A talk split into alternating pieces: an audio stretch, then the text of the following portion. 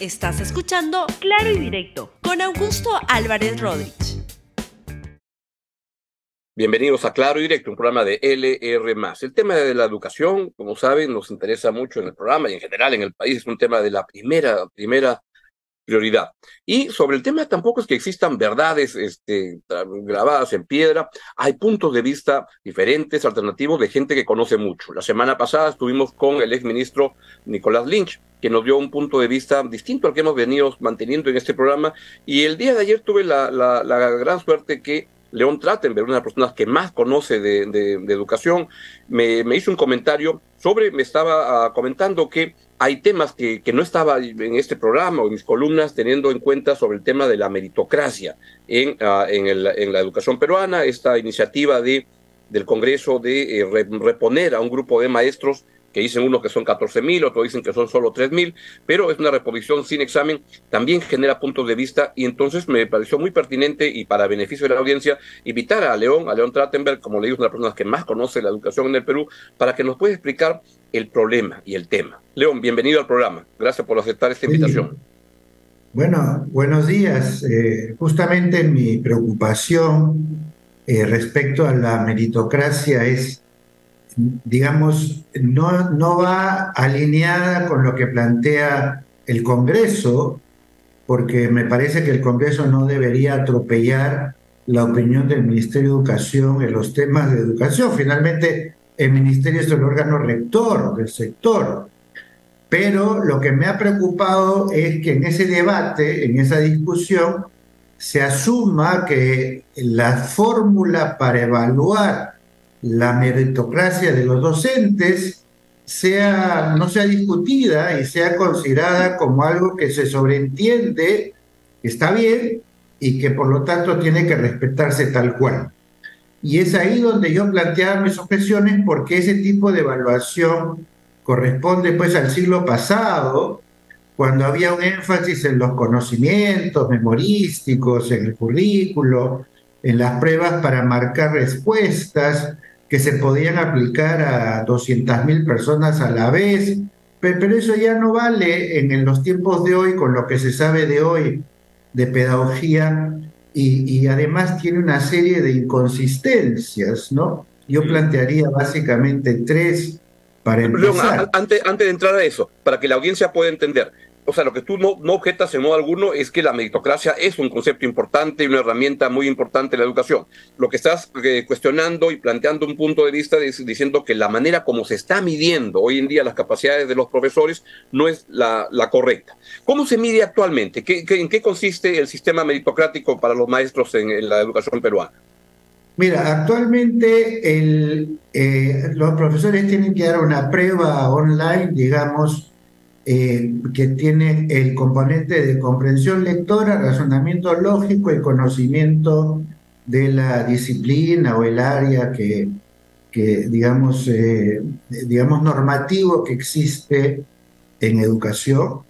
Los que aprueban el puntaje mínimo de esa prueba tienen que pasar a una segunda etapa en la que eh, tienen, digamos, una evaluación de su documentación, y este, una especie de clase modelo eh, que va a ser eh, evaluada, que tiene la mitad del puntaje para definir si el profesor aprueba, y con eso se define su nombramiento. Y yo lo que, lo que he objetado son varias cosas. La primera es que hay, hay, hay una, doble titula, una doble acreditación requerida a nombre de la nación. O sea, por un lado, la universidad te enseña eh, lo mismo mm. que el ministerio quiere evaluar en la prueba masiva, y entonces el, las universidades te titulan a nombre de la nación, pero el ministerio dice, yo no reconozco esa titulación a nombre de la nación y yo a nombre de la nación quiero volver a evaluar a esos profesores. Mm. La segunda inconsistencia tiene que ver con el hecho de que profesores contratados se consideran no aptos para ser nombrados, pero cuando tú los ves en las clases, el, el profesor contratado hace exactamente lo mismo que el nombrado uno al lado del otro, uno en el, mismo colegio, con los mismos cursos, solamente que la diferencia es que uno le aprobó este examen y el otro no. Pero el que es considerado no apto para ser nombrado hace exactamente lo mismo que el otro. Y la tercera, digamos, este, inconsistencia es que el Ministerio de Educación pretende evaluar en esta gran prueba masiva, etcétera, eh, sin que el ministerio sea un organismo especializado en evaluación de docentes. Ellos lo que hacen es contratar a terceros para que aporten preguntas, diseñen la prueba y la tomen, que es más o menos lo mismo que haría una universidad si tiene que evaluar, con la diferencia es que la universidad ha conocido a este profesor cinco años, mientras que el Ministerio de Educación no conoce a ninguno de los profesores que está evaluando.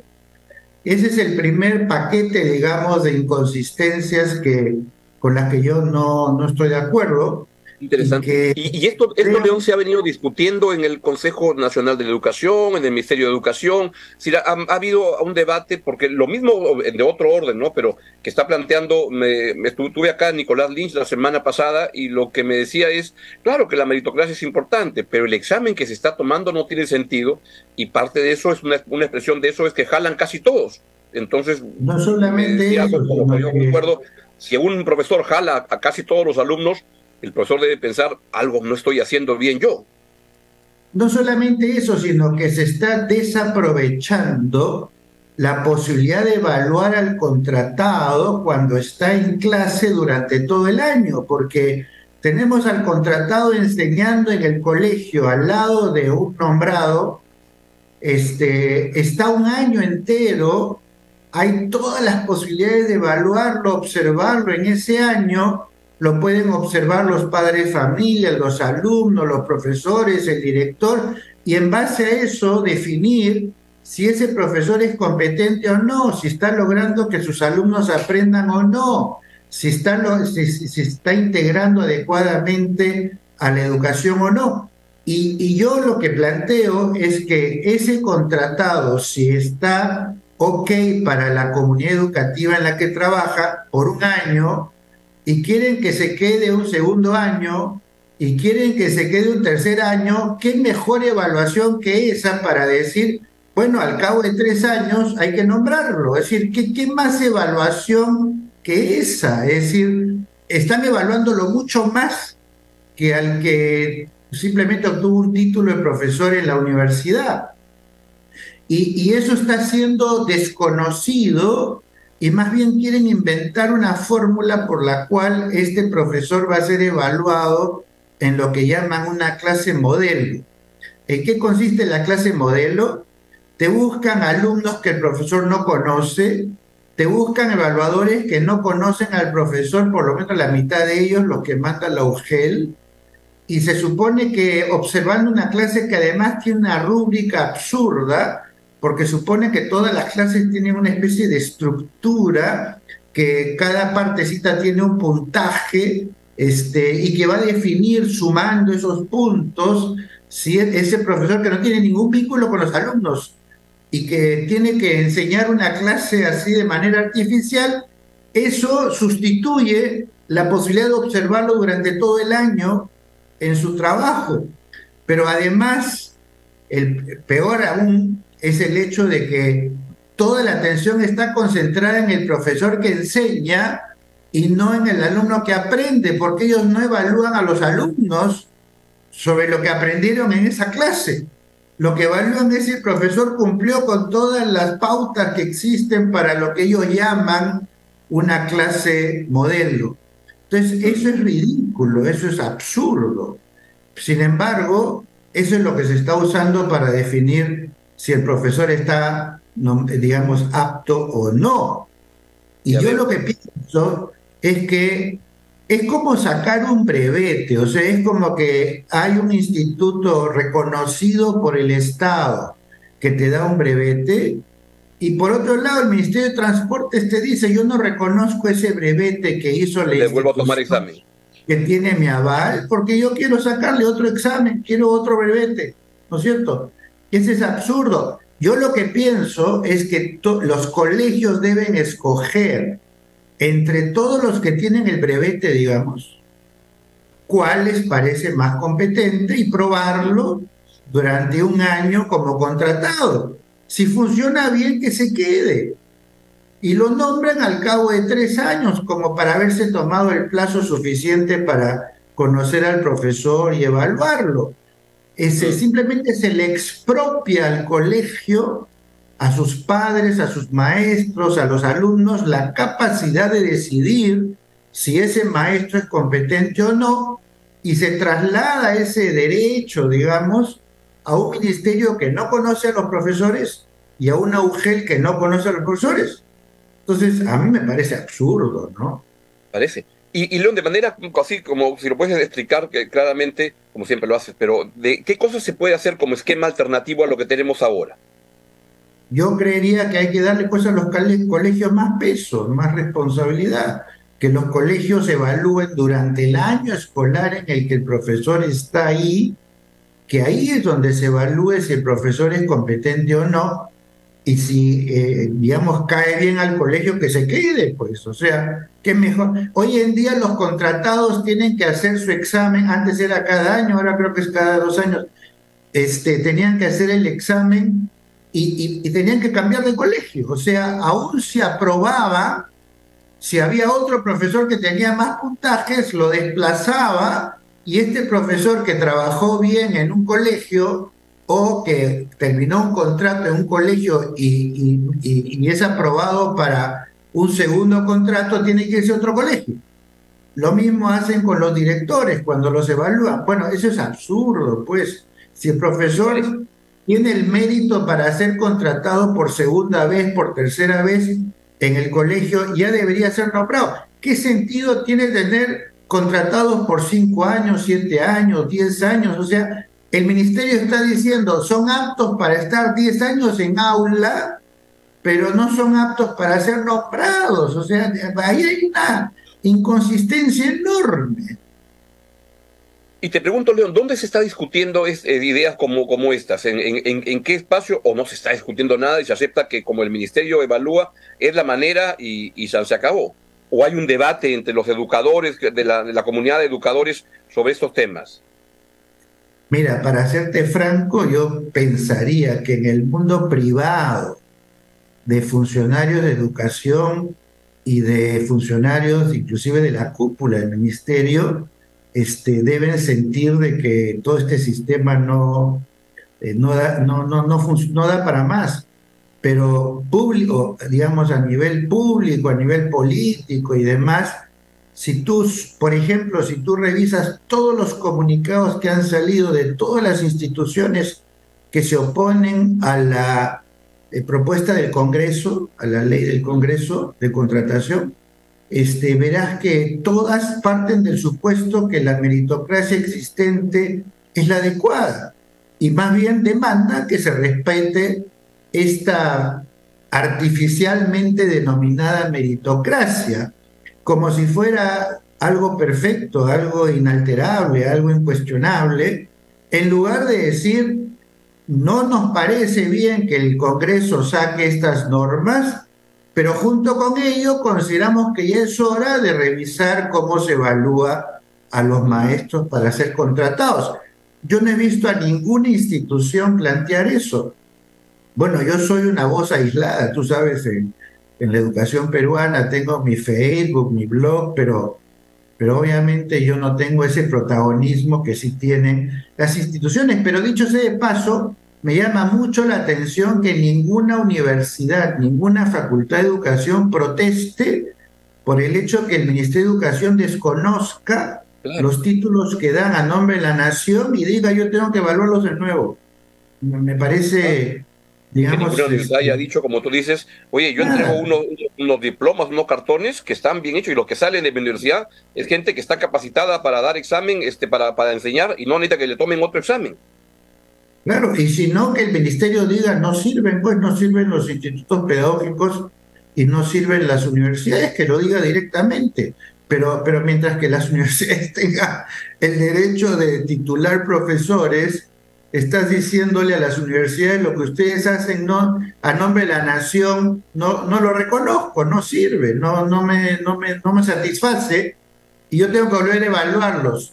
Pero además una evaluación que muchos educadores y yo me incluyo a pesar de mis años de experiencia yo no aprobaría esa digamos esa forma de evaluación. Y creo que muchos como yo con larga trayectoria en educación y en docencia, no aprobaríamos eso y no sé si lo aprobarían los propios funcionarios del ministerio. A mí me gustaría verlos en una clase modelo como esa, por ejemplo, o dando ese examen de, razonamiento y, y, demás que le piden a los profesores. Me gustaría, personalmente, me parecería bien. Me gustaría ver a los decanos de educación, los rectores, aprobar esas pruebas, o tú mismo, Augusto, que digamos no en la parte docente, pero sí en la parte de, digamos, de actitud general, sería interesante ver qué tal te va. Eso ya pasó. claro, claro. Y a veces sí que pasamos esos, esos, esos este, exámenes que, que, defendemos y que promovemos. Y, y eso ya pasó la historia, pues, o sea, hoy en día tú necesitas conocer a la persona que contratas porque tiene una serie de habilidades blandas y una serie de posibilidades de pensamiento innovador, creativo, este, digamos, una capacidad de investigación y demás, que, que, que, no corresponden a esa forma de evaluar memorística, de conocimientos. Y por otro lado, pones en desventaja directa a profesores que tienen un origen, digamos, distinto al hispanohablante, de una manera de pensar distinta y que siempre salen con puntajes bajos en esas pruebas hechas más bien para gente que se ha graduado en, en, eh, digamos, en las pruebas de, admisión universitaria limeñas, ¿no es cierto? O sea, o, costeñas, este, más, más occidentales, digamos.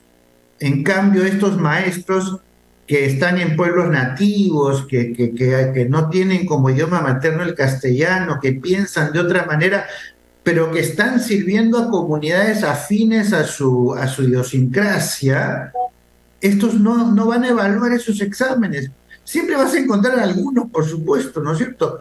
Pero, pero a mí me resulta discriminatorio porque no los estás evaluando en función de sus contextos sino en función de una especie de idea modelo de escuela eh, que, que, no es la que hay pues en todo el Perú, mucho menos en, en el resto del continente americano, donde se hacen cosas trágicas parecidas a las del Perú, porque ninguno se atreve a innovar de verdad, ¿no es cierto? Y, todos se sienten como hermanos menores de las pruebas PISA, que, que lo que hacen es sacralizar digamos, esa forma de evaluar a la gente, ¿no? Y esas cosas no se discuten, por ejemplo, yo no soy, no soy ni, especialista ni lejano, pero trato de estar más o menos escuchando lo que hablan en el, tema de educación. En el caso de educación, por ejemplo, ¿se han discutido estas cosas? Este, no se discute porque, no sé, no, yo no lo había escuchado hasta que me sorprendió cuando Nicolás Lynch y tú ahora me lo plantean y dicen, ok, con la meritocracia, pero así no, no, no, no está bien este, evaluarla. Y fíjate que Nicolás está pues en el extremo izquierdo. Claro, así es.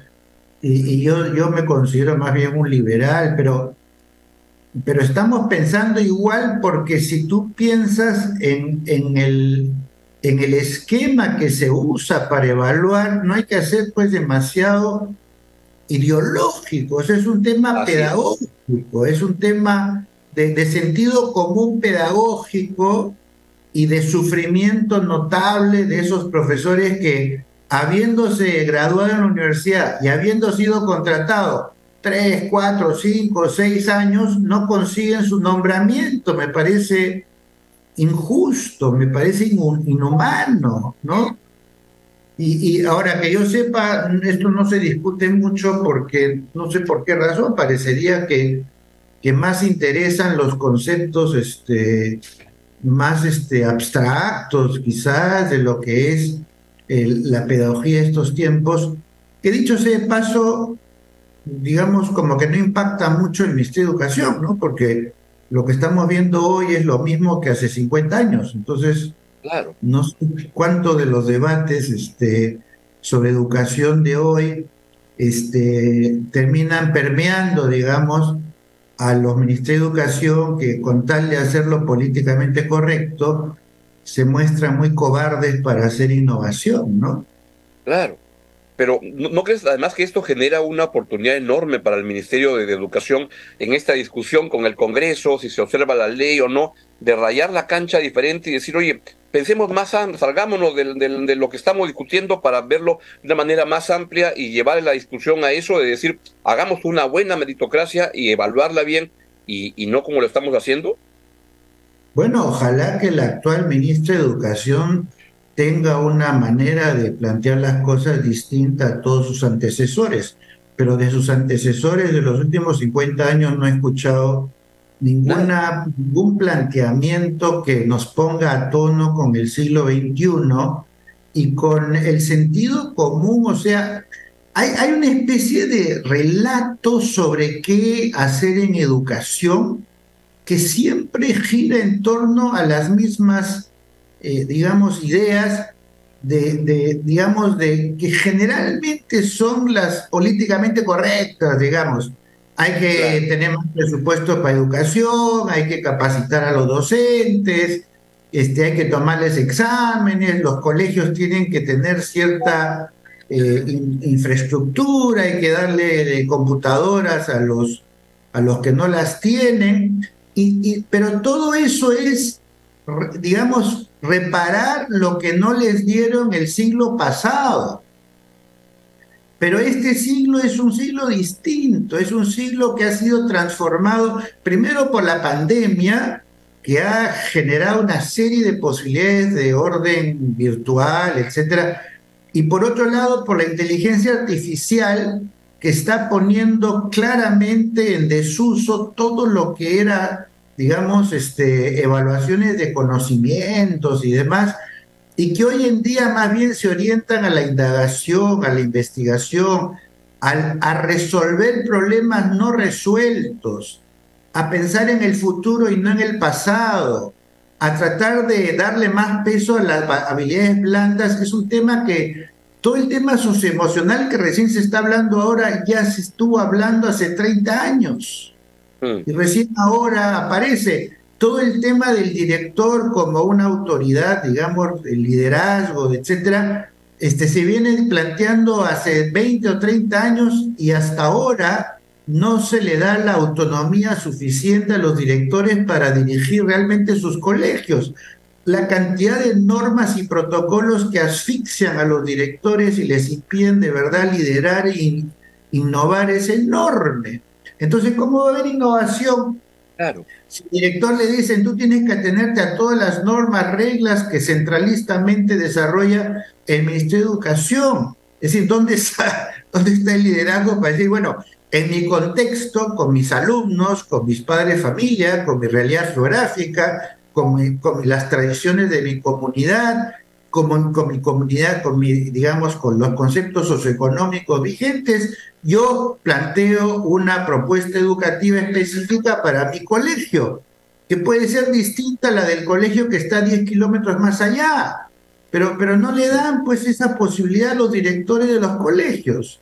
Y entonces los, les piden que sean líderes, que sean innovadores, pero a su vez los encarcelan, les ponen camisas de fuerza que les impiden hacerlo. ¿Y los directores están en capacidad de liderar? ¿Están preparados para, para eso? Este, ¿Cuál es nuestro insumo que tenemos en, en, ese sentido? Bueno, yo, digamos, el Ministerio de Educación dice que los evalúa y una vez que los nombra sirven para eso, ¿no es cierto? Mm. Pero yo te voy a decir que en mi carrera profesional, y a veces hemos coincidido en algunas provincias, yo he conocido directores notables, directores con una capacidad iniciativa enorme, también profesores, inclusive contratados, que eran mejores que los nombrados. Pero el problema era pues siempre este tema eh, eh, normativo, ¿no? Que, que los limita. Y, y, hay un problema cultural con el Ministerio de Educación y tiene que ver con el hecho de que para que algunos no hagan las cosas mal, no le damos las herramientas al que puede hacer las cosas bien. Claro. Es decir, siempre la orientación es al castigo, al control. Dicho sea paso, los reglamentos del Ministerio de Educación están muy orientados más bien a las sanciones y, casi no hay una palabra sobre incentivos.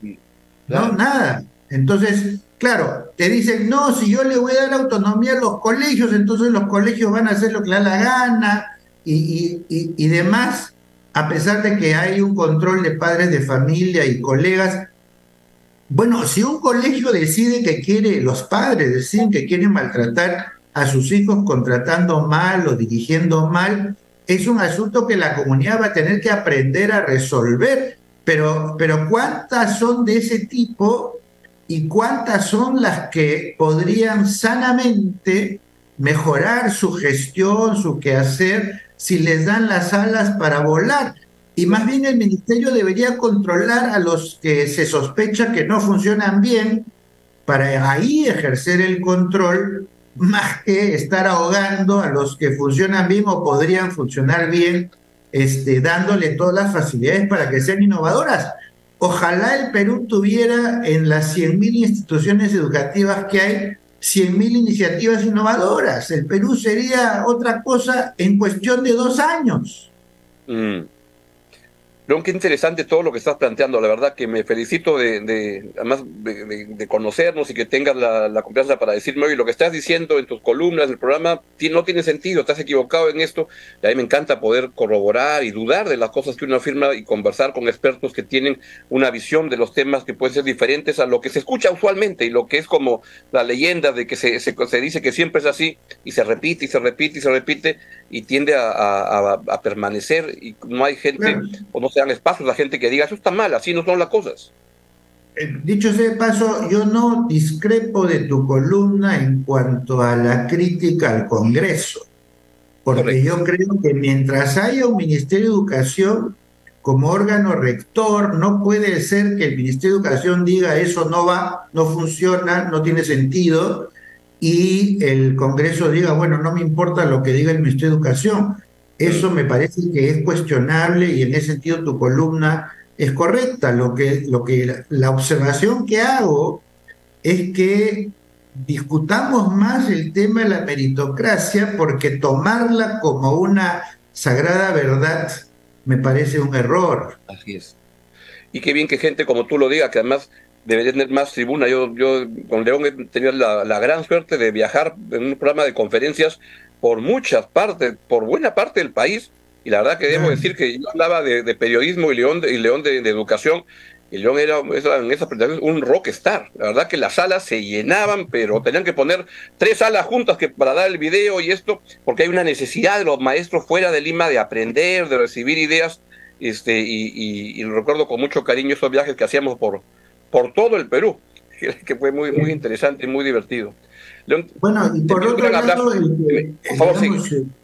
sí. digo, solamente quienes quieren leer más, porque yo he escrito bastante sobre esto, basta con que busquen mi blog, o sea, ahí están todas las columnas que yo escribo y es muy fácil de encontrar porque ponen Trattenberg en internet y aparece mi blog, o sea, pero, pero yo creo que hay que discutir más. De hecho, a veces cuando publico estas columnas, hay miles de personas que están de acuerdo, algunos serán docentes, otros no, pero por lo menos hay un sector de la población que dice, sí, pues hay que cambiar las cosas, entonces hagámoslo. Así es.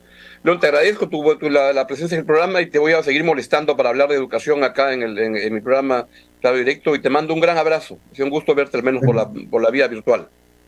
Bueno, gracias también. Nos vemos. Chao el, educador León Trattenberg, como verán en este programa lo que busco es tener puntos de vista distintos a, que, a, lo, a los que son la, lo que se suele hablar, distintos a los que yo, a los que yo este, a veces planteo en algunos temas, pero el periodismo es dudar, no sentirse dueño de la verdad y creer que pueden haber puntos de vista valiosos, interesantes, más allá de lo que uno, que uno piensa. Y tuvimos la semana pasada a Nicolás Lynch, Hoy tuvimos a León Trattenberg. Voy a seguir buscando puntos de vista que nos hagan romper la, manera como se ven normalmente las cosas, porque hay puntos de vista y maneras diferentes de encararlo que pueden ser tremendamente valiosos para construir un mejor país. Es todo lo que les quería contar el día de hoy y nos vemos mañana aquí en Claro Directo en LR. Que tengan un buen día y a los que nuestra audiencia de Lima, pues la lluvia tengan cuidado, sigue lloviendo todo desde la mañana ha estado lloviendo. Buen día, adiós. Estás escuchando Claro y Directo con Augusto Álvarez Rodríguez.